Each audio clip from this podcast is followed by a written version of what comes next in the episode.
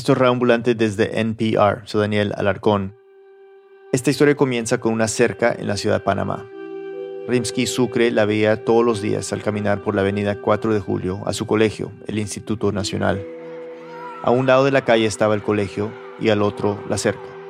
Y detrás de esa cerca se alcanzaba a ver un verde como no lo había en ninguna otra parte de la ciudad.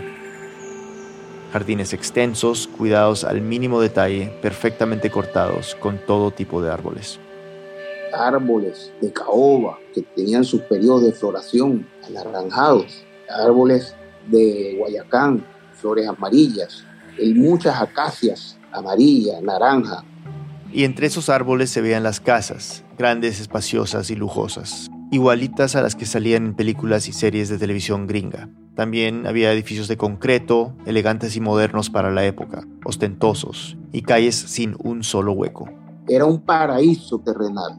Era tan distinto al otro lado de la cerca, a su lado de la cerca el lado de las calles con huecos, de pocos parques y pocos árboles, de casas asesinadas de madera y de cemento. Eran cuartos en donde vivía una familia entera, un cuarto de, ponte tú que sea de 5 por 5 metros.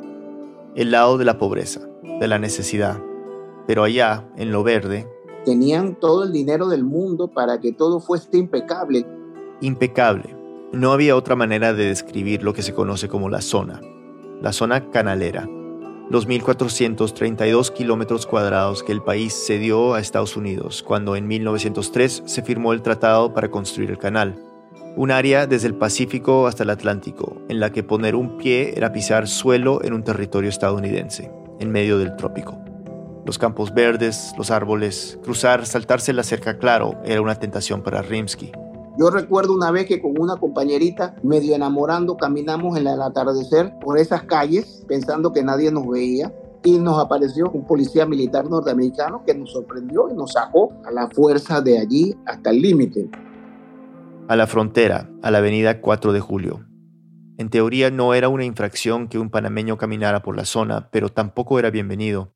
A veces él y sus compañeros trataban de saltar la cerca para recoger mangos, pero los policías siempre estaban allí, listos para devolverlos a lo que legalmente era Panamá. Y le daba rabia, una rabia que se alimentaba en su colegio donde se buscaba algo en particular. Que se creara un sentimiento de patria y que tuvieran presente el enclave colonial. Que siempre recordaran que esa burbuja estadounidense era un atentado contra la soberanía del país y esa rabia en parte acabaría con la zona. Hoy contaremos la historia de una sociedad aparentemente perfecta en medio del trópico y las consecuencias de dividir literalmente un país en dos. Una pausa y volvemos.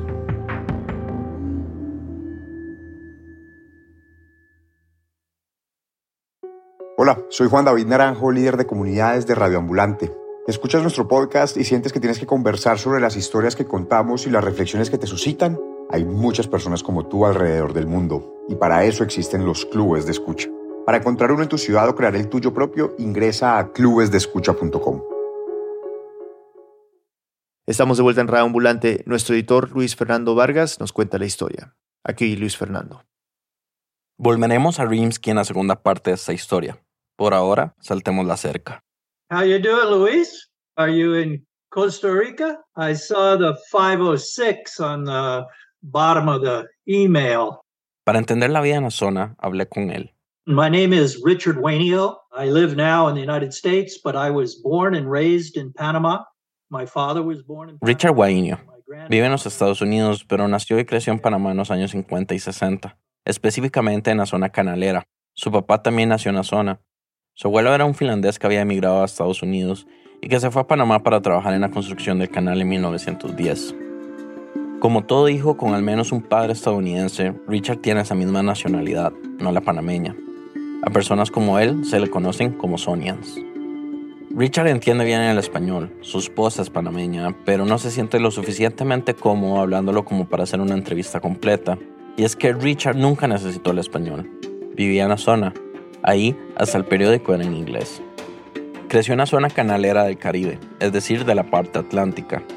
Para él era un gran parque, inmaculado y una sociedad extremadamente eficiente. We used to laugh that if uh, if anything happened, a wind blew through Balboa and a tree fell down.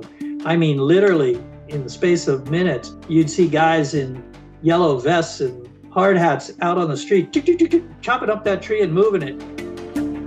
Solían reírse de que si algo pasaba y un árbol se caía, literalmente pocos minutos después aparecían hombres con chalecos amarillos y cascos limpiando los restos y dejando todo en orden de inmediato. De niño podía andar solo por todo el canal. En el verano se levantaba en las mañanas, su mamá le daba 50 centavos de dólar antes de irse a trabajar y él se iba a los gimnasios y a los programas que tenía la compañía del canal para entretener a los más pequeños. Jugaba básquetbol, iba al cine, pasaba todo el día con sus amigos corriendo por la selva tropical y pescando. La zona tenía mini ciudades con su propia policía, sus propias escuelas, sus propios departamentos de bomberos, sus propios hospitales, restaurantes, sus propias bases militares. También había tiendas y supermercados subvencionados por la compañía que administraba el canal, con precios más económicos que en Panamá. Y toda esa infraestructura para solo 36.000 residentes estadounidenses, entre militares y trabajadores del canal y sus respectivas familias. Esto en 1964. En comparación, para ese momento Panamá tenía poco más de 1,2 millones de habitantes y todos en el canal tenían algún trabajo. Todo lo que necesitabas para vivir bien estaba a pocos kilómetros de distancia. It was an incredibly special world to grow up in as a kid. It was safe, it was fun. No place on earth like it. It was, in many respects, a utopian society with virtually no crime. No había ningún lugar en la Tierra como ese. Según Richard, era, de muchas formas, una sociedad utópica donde prácticamente no existía el crimen. O bueno, lo era para los blancos estadounidenses. En la zona había segregación. A los empleados de menos ingresos se les daba residencia en barrios específicos, mucho más modestos que los de los altos mandos. Y estos empleados eran afrodescendientes, muchos descendientes de antillanos que llegaron a construir el canal, que no eran estadounidenses, sino panameños o de otras nacionalidades. Y si eras panameño viviendo en la ciudad de Panamá, como dijimos, en teoría podías cruzar a la zona, solo que no podías comprar nada, ni usar ninguna instalación, y si te agarraban haciendo algo sospechoso, la policía te podía echar. La única forma de disfrutar de las cosas de ahí era que algún residente te invitara, o si era tu lugar de trabajo, ya que habían algunos panameños que eran empleados de la compañía canalera. Mientras tanto, los sonidos se pasaban por todo Panamá. Era común verles en las playas del interior, en las montañas, cazando, comprando cosas y comiendo en restaurantes. También era normal escuchar de Sonians que se enamoraban de panameñas y terminaban casados, viviendo en la zona. Era obvio que había una desigualdad de trato. So it was, you know, a spot. Y pues era algo incómodo para muchos panameños. Those that really didn't like it referred to it as a cancer. Tanto que a los que no les gustaba la situación se referían a la zona como un cáncer. But that said, that cancer literally created Panama as a country and helped Panama develop into arguably the most advanced area in Latin America at the time. Pero según Richard, ese cáncer literalmente creó a Panamá como país y ayudó a que se desarrollara como uno de los países más avanzados de América Latina en ese momento. So basically, Panama was was a barely a livable place up until the arrival of the Americans in, in, in 1904. Panamá, dice, era apenas un lugar habitable cuando los estadounidenses llegaron a construir el canal en 1904. En el siglo XIX, Panamá era, según Richard, It was just a, a swampy, mosquito infested, disease ridden area where there were more indigenous peoples than, than anything else. Nada más un pantano, infestado de mosquitos y enfermedades, donde solo había gente indígena. Ahora bien, los hechos no son exactamente así. Mi nombre es Marix Salazo, soy la directora del Centro de Investigaciones Históricas, Antropológicas y Culturales de Panamá, afiliado al Ministerio de Cultura de Panamá. Además es escritora. Entre sus libros está Historias Perdidas del Canal de Panamá, un estudio sobre cómo se creó la zona y las repercusiones que tuvo en la historia del país. Panamá es un lugar que ha sido un lugar de tráfico y de mercancías desde la conquista española, ¿no? Aquí venían las mercancías de Europa, subía la plata al Perú y un lugar muy importante. La ciudad de Panamá de ese entonces, lo que hoy se conoce como Casco Viejo, una zona amurallada para evitar el asedio de filibusteros y corsarios ingleses, era uno de los puertos más importantes del Pacífico. era literalmente un puente entre el norte y el sur del continente. Y lo cierto es que en la parte que se convertiría en la zona ya había una red de pueblos panameños que llevaba siglos cuando llegaron los estadounidenses en 1904. Habían pueblos a lo largo de esa ruta que eran la columna vertebral de Panamá. Eran municipalidades al estilo colonial, con iglesias españolas y una población mezclada, un poco española, indígena y mayoritariamente afrodescendiente, primero esclava y después libre, que transportaba mercancías de un océano a otro con barcos y mulas. Siendo una gran admiración por esos habitantes del río que cuando llegaban eh, los barcos de vapor con miles de habitantes lograban a punta de remo cruzarlos y llevarlos. Estos panameños construyeron la ruta también a lo largo de siglos. En 1850, empujadas por la fiebre del oro que se vivía en California, varias empresas privadas estadounidenses empezaron la construcción del ferrocarril interoceánico de Panamá, el primero del mundo. Era más simple bajar desde el este de Estados Unidos a Panamá en barco y cruzar el istmo, la parte más delgada del continente, que cruzar todo Estados Unidos. Con esa obra llegó una ola de migrantes a Panamá, algunos trabajadores en busca de oportunidades y otros esclavizados. A esos pueblos le van a llegar ahora eh, inmigrantes de las Antillas inglesas que se van a mezclar con los afropanameños coloniales, el español, el inglés. Van a llegar inmigrantes de China, entonces van a traer también su cultura. Además, en 1881 se inicia el intento de construcción del canal por los franceses y con ellos llegan nuevos migrantes. Entonces hay que pensarlos como oleada, oleada que van enriqueciendo la vida de esos pueblos. Cuando comienza la construcción del canal estadounidense, justo cuando el canal francés empezaba a ver como un fracaso, una nueva ola de migrantes de todo el mundo llegó a Panamá en busca de trabajo. Y lo que se convertiría en la zona canalera empezó a parecerse más a una serie de pueblos cosmopolitas que a un pantano. Entonces, son lugares llenos de vida, de trabajadores de todo el mundo, donde escuchas chino, inglés, español, español con acentos varios, donde hay lugares, iglesias protestantes, iglesias católicas, donde también describen que hay un pueblo, hay un templo chino en uno de ellos, con comercio, banca, negocios, ¿no? En el censo de 1912, dos años antes de que los estadounidenses terminaran de construir el canal, se dice que en la zona, en esa pequeña franja del país, había alrededor de 62 mil personas. Es decir, era la zona más densamente poblada de Panamá. Para ponerte en perspectiva, el Chiriquí, que es la región más grande de Panamá, la provincia más grande, tenía 57 mil personas. La zona no siempre se imaginó como el espacio de exclusión en que se convirtió.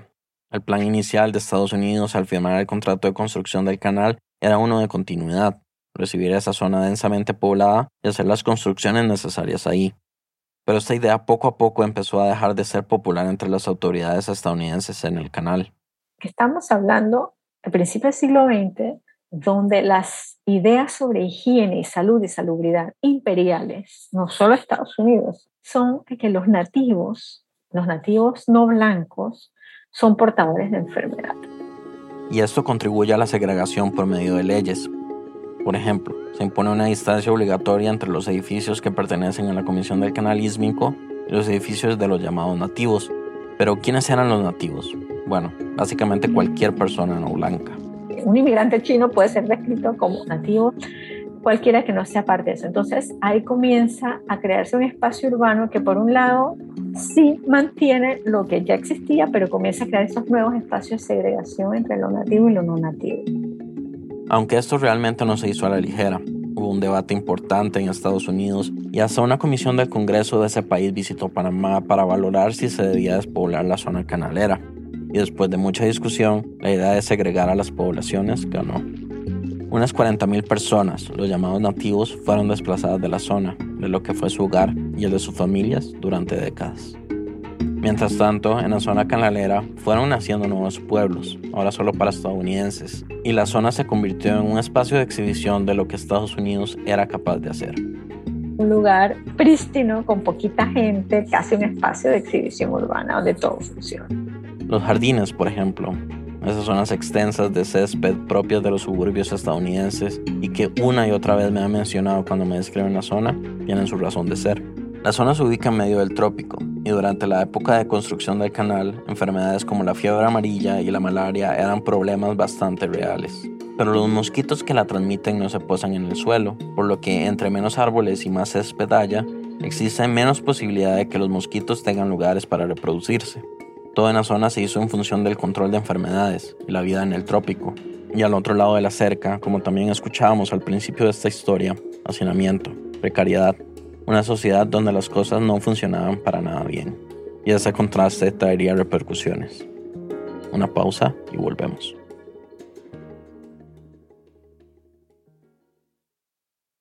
Estamos de vuelta en Radio Ambulante, soy Daniel Alarcón. Antes de la pausa escuchábamos cómo fue durante casi 50 años la vida en la zona canalera de Panamá, una sociedad en principio ideal, por lo menos para los estadounidenses blancos, sin crimen, con vivienda cómoda y gratuita, comida barata y trabajo para todos. Mientras en Panamá la pobreza y el desempleo eran problemas grandes, una cosa es oír sobre los goces de los países ricos por medio de la radio, la televisión o los periódicos. Otra muy diferente es verlos todos los días, allí, al otro lado de la calle, detrás de una cerca que puedes saltarte fácilmente. La pregunta no era si esto iba a estallar, sino cuándo. Luis Fernando Vargas nos sigue contando. Los últimos años de la década del 50 marcan el inicio de una fuerte tensión entre los panameños y los residentes de la zona, una disputa sobre un objeto simbólico, la bandera de Panamá. En 1958 se da la Operación Soberanía, donde un grupo de estudiantes universitarios entraron a la zona y plantaron banderas panameñas en lugares simbólicos. En esa ocasión no hubo incidentes, la policía de la zona retiró las banderas rápidamente después de que los estudiantes se fueran. Todo fue pacífico. Pero un año después se convocó una marcha patriótica. El objetivo era el mismo, plantar la bandera de Panamá en la zona. Esta vez el llamado fue a la ciudadanía en general, un primer grupo de manifestantes logró entrar y colocar banderas, pero a los siguientes se les impidió el paso, y los disturbios comenzaron pronto cuando la policía de la zona arrancó una de ellas. Manguerazos, bombas lacrimógenas, armas de fuego, hubo más de 100 heridos. En el colegio de Rimsky comentaban todo lo que estaba sucediendo, claro. Profesores de historia, de profesores de geografía, pero además de muchos profesores que no eran de esas materias, de matemáticas, de español, de física, de química. El tema eh, nacionalista siempre tuvo presente fuera del currículum en el Instituto Nacional. Para esos momentos era menos común ver a Sonians cruzando a Panamá. Había más recelo.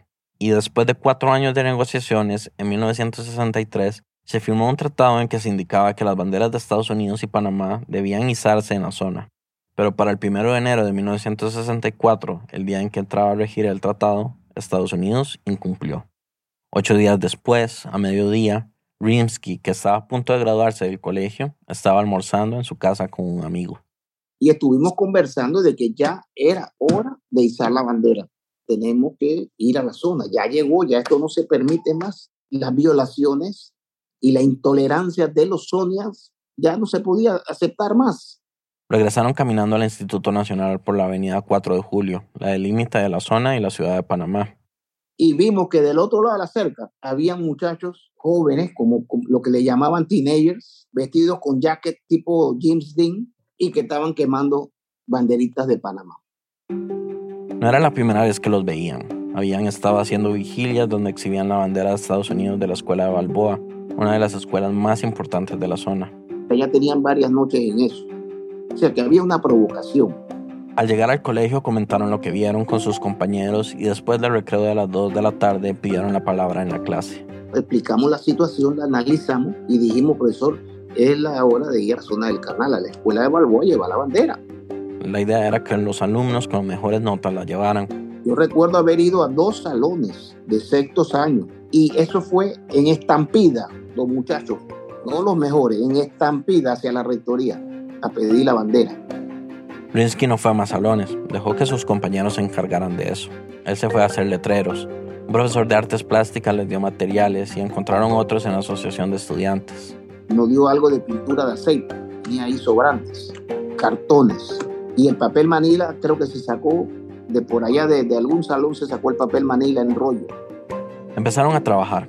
La mayoría de los carteles decía, Panamá es soberana en la zona del canal y había algunos que de repente decían Yankee Gojón, Yankee asesino, no sé qué.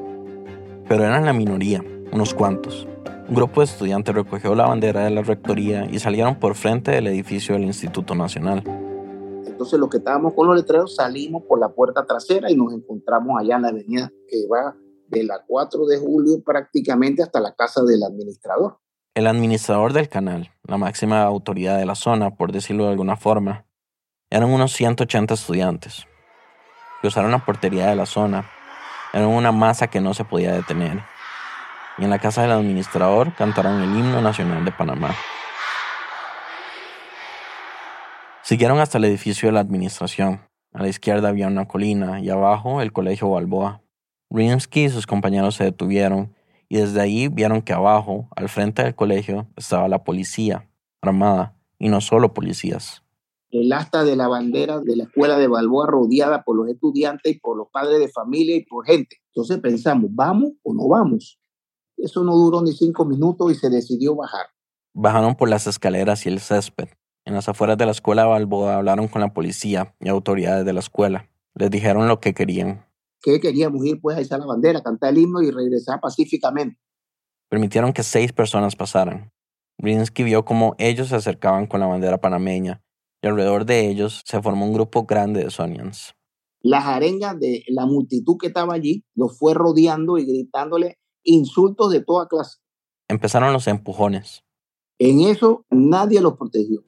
Fueron rodeados inclusive por la policía militar que estaba allá abajo con cascos de guerra, no el sombrero de su uniforme. De pronto vio cómo la policía golpeaba garrotazos a los seis panameños y en el forcejeo, tratando de defenderse, se rompe con un tolete la bandera. El tolete, es decir, el garrote que usan los policías. Se rasga la bandera. Accidentalmente no sabe, pero es el tolete de un policía. Se armó un tumulto y la bandera se rasgó más. Los seis panameños se devolvieron corriendo hasta donde estaba el resto de los estudiantes y al encuentro con nosotros que estábamos en la acera de enfrente, pues nos cuentan, nos rompieron la bandera llorando. Era un llanto de dolor y de odio también, momentáneo, de rabia. Y ahí mismo lo decidieron. Vámonos hacia Panamá, vámonos hacia el Instituto Nacional a contarle al rector que prestó la bandera y a los profesores lo que está sucediendo y lo que ha sucedido. De camino, llenos de rabia, rompieron unos vidrios y tiraron botes de basura a la calle para impedir el paso de la policía en caso de que los estuviera persiguiendo en auto. Y llegamos a la ciudad y comenzamos a contar ahí en la avenida 4 de julio lo que había sucedido. Nos rompieron la bandera, nos desgarraron la bandera y el pueblo se fue enardeciendo. Y los que entraron a la rectoría comunicaron a los medios de comunicación, comunicaron a los estudiantes universitarios. Con todo este revuelo, decenas de panameños se fueron acercando a la cerca que dividía a la ciudad de la zona, tratando de entrar y unas horas después esas docenas se convirtieron en centenas.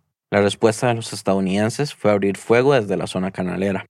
Y entonces la ciudad se incendió y se incendió toda la república. Se incendió literalmente. Serían tres días de disturbios a nivel nacional.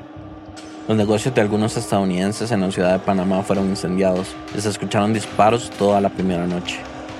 Ellos estaban preparados para una guerra contra un pueblo que tenía piedras el Instituto Nacional quedó acribillado de balas de alto poder, en que tú podías meter el dedo índice y parte de los demás dedos en el cono del impacto de bala. El edificio de la Asamblea Nacional, el edificio de la Biblioteca Nacional. Entrada la noche, Rinsky llegó a la Plaza 5 de Mayo, no muy lejos de su colegio. Era una de las plazas principales de la ciudad de Panamá, y algo que vio ahí lo conmovió. Yo decía, banderas, banderas, ¿cuántas banderas? la gente se abocó a cruzar a implantar la bandera. A implantarlas en la zona. La segunda noche de disturbios, el presidente Roberto Francisco Chiari decidió romper relaciones diplomáticas con Estados Unidos, hasta que se firmara un nuevo tratado que devolviera el canal a Panamá. Oficialmente, 21 panameños y 4 estadounidenses murieron en esos tres días. Ahí, se podría decir, comenzó el final de la zona. Estados Unidos y Panamá retomaron las relaciones cuatro meses después, y los años siguientes fueron de negociaciones tensas entre ambos países. Hasta 1977, 13 años después de los hechos del 9 de enero, fue que se llegó a un acuerdo con el Tratado Torrijos-Carter, que reformulaba los términos del tratado original de 1903. En este nuevo documento se establecía que el canal comenzaría a pasar a manos panameñas a partir de 1979 y el proceso duraría 20 años y con el traspaso la zona desaparecería. La condición era que si Estados Unidos siente que el canal está bajo peligro, el tratado deja vago lo que significa peligro, el país norteamericano puede intervenir militarmente en Panamá y tomar posesión de la obra. Richard Guainio, al que vimos antes, vio de cerca el periodo de transición, ese donde el canal pasó de manos estadounidenses a panameñas. Es más, de adulto se convirtió en uno de los líderes del proceso. Su posición era director de planeamiento ejecutivo. El proceso de transición fue lento, y es que habían trabas muy concretas. Por ejemplo, en ese momento todos los pilotos de los barcos para transitar el canal eran estadounidenses, unos 230. And it takes literally 10 to 15 years to be trained to become a full pilot at the Panama Canal. Richard me explicó que toma unos 10 o 15 años entrenar a un piloto para que pueda navegar el canal, pero que además se necesitan otros estudios antes de empezar el entrenamiento. Y pasaba algo parecido con los cerca de 4.000 puestos especializados para la operación del canal. Había que entrenar gente, y eso tomaba tiempo. La zona empezó a transformarse a medida que los estadounidenses empezaron a ir del país, la mayoría pensionados. Si tenían 48 años o más, o si llevaban 18 años trabajando para el canal, se podían ir de inmediato. Y si llevaban 23 años de servicio, podían optar por jubilarse, no importaba la edad. Y así podían volver, entre comillas, a Estados Unidos, un país en el que muchísimos Sonians nunca habían vivido, un país ajeno, conocido solo por las vacaciones y por lo que veían en la tele. Para los que quedaron hubo cambios drásticos. Por ejemplo, el sistema legal estadounidense desapareció. De pronto, legalmente, ellos eran estadounidenses en suelo panameño. You look out your window and, and there was a Panamanian cop standing in front of your house instead of an American cop. You know, you, Mirabas por la ventana, dice Richard, y había un policía panameño frente a tu casa, en lugar de uno estadounidense. Se empezaban a sentir en el extranjero. Y todo esto sucedía en medio de una dictadura militar, la de Manuel Noriega. Fue una década convulsa para Panamá, la de los años 80, una fuerte crisis económica y tensión social. Noriega, por su parte, tenía un discurso antiestadounidense alimentado por los entonces 70 años de presencia en Panamá. Esto a pesar de que Noriega era informante de la CIA en cuestiones de narcotráfico era un doble agente que también vendía información de Estados Unidos a naciones rivales y carteles de droga. And so for that decade, that first decade was a very traumatic decade for Americans that, that were still living there. Una década muy traumática para ellos, para los estadounidenses que todavía vivían en Panamá. Esto que dice Richard viene desde el privilegio, claro. Es decir, si fue traumático para los Sonians, fue aún más traumático para los panameños vivían en un país en crisis, bajo una dictadura.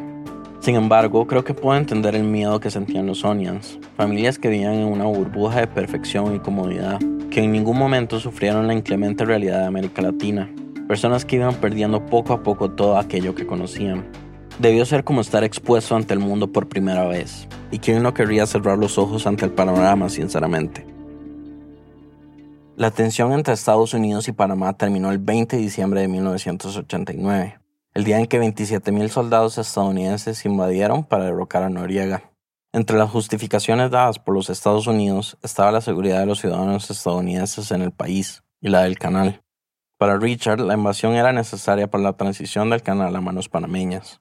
The one thing I know for sure is that as long as Panama had dictators, as long as Noriega was there, the U.S. was not going to move forward and turn that canal over to him. So he had to be removed in 1990. Y gracias a eso, Panamá pudo prosperar económicamente durante los 2000, dice. Richard dejó su puesto en 1998, un año antes de que el canal pasara totalmente a manos de Panamá. Se quedó un tiempo en el país y luego decidió irse a Estados Unidos, pero visita Panamá constantemente. Rimsky, por su lado, nunca estuvo contento con el Tratado Torrijos-Carter, en el que el canal pasaba a manos panameñas. Quedamos nosotros bajo el paraguas del Pentágono, como lo llamó el mismo general Torrijos. Quedamos cediendo nuestra soberanía, que ahora inclusive se interpreta que no es solamente en la faja canalera, sino en todo el territorio nacional, en caso de que Estados Unidos unánimemente considere que hay una situación de peligro en el tránsito interoceánico aquí en el Istmo. Y para él, la invasión fue la primera muestra de que Panamá cedió su soberanía con el tratado. Hubo un sinnúmero de muertos, que no se sabe ni cuántos. Pero, ¿qué pasó? Panamá no puede reclamar ni siquiera indemnizaciones por los muertos. Por esto, Rinsky piensa que falta mucho para que Panamá sea completamente de los panameños.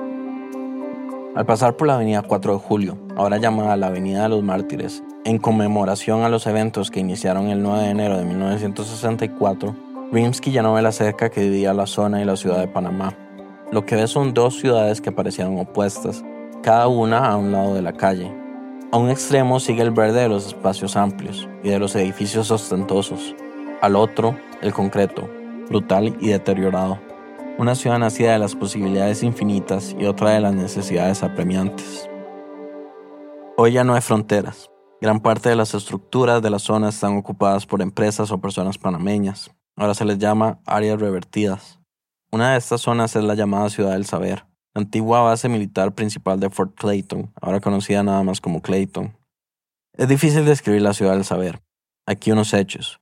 Ahí vive gente, hay tiendas, empresas tecnológicas, centros académicos, áreas verdes, lugares para comer, todo en un espacio bastante reducido. No parece un barrio, parece un experimento de una ciudad dentro de otra ciudad. Una base militar retomada por los panameños y convertida en ese experimento de pequeña ciudad ideal para la vida, simbólico. Una especie de mini zona para la gente que durante décadas no tuvo derecho a su propia tierra. Pero Rimsky todavía siente los límites entre Panamá y lo que era la zona. De aquí para allá se maneja más despacio.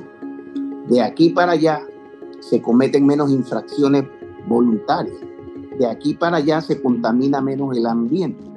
De aquí para allá estamos procurando mantener el concepto de ciudad-jardín. Y en cierta forma tiene razón. La ciudad del saber no es de los panameños, por lo menos no de todos. No se puede llegar en autobús, la gente que vive ahí es de clase media alta, sigue siendo un lugar para unos pocos privilegiados.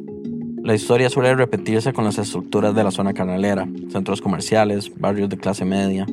No son para todos los panameños, mucho menos para aquellos descendientes de los desplazados, que formaron más que nada comunidades pobres. En cierta forma, la zona sigue siendo la zona, y la cicatriz que dejó es grande.